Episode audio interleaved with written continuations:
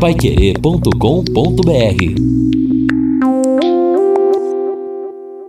No Jornal da Manhã, Mercado Financeiro. O Índice Geral de Preços do Mercado, IGPM, usado no reajuste dos contratos de aluguel, registrou inflação de 0,68% em outubro, um percentual acima da taxa de setembro, que na realidade foi negativa, de menos 0,01%. Com isso, o IGPM acumula taxas de inflação de 4,79% ao ano e de 3,15% nos últimos 12 meses. Os dados foram divulgados pela Fundação Getúlio Vargas. De acordo com a FGV, o índice de preços ao consumidor, que mede o varejo, teve deflação de 0,05% em outubro, queda de preços mais acentuada do que a registrada em setembro. E o Índice Nacional de Custo da Construção também teve queda na taxa, mas continuou com inflação.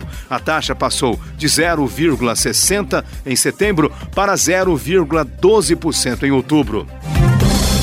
No último dia de viagem à Ásia e ao Oriente Médio, o presidente Jair Bolsonaro assinou acordos com a Arábia Saudita e disse que o Brasil tem um mar de oportunidades e muito a oferecer aos investidores. Segundo o presidente, o Brasil está no caminho certo e dá uma independência de verdade entre os poderes executivo e legislativo, onde cada poder trabalha, mas voltado para o mesmo nome, o desenvolvimento do nosso país.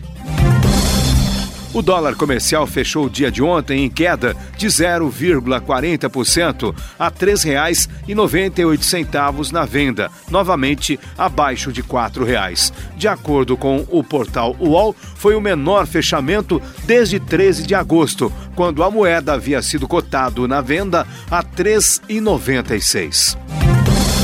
E o Comitê de Política Monetária, o Copom do Banco Central, decidiu ontem reduzir de 5,5% para 5% ao ano a taxa básica de juros, a Selic.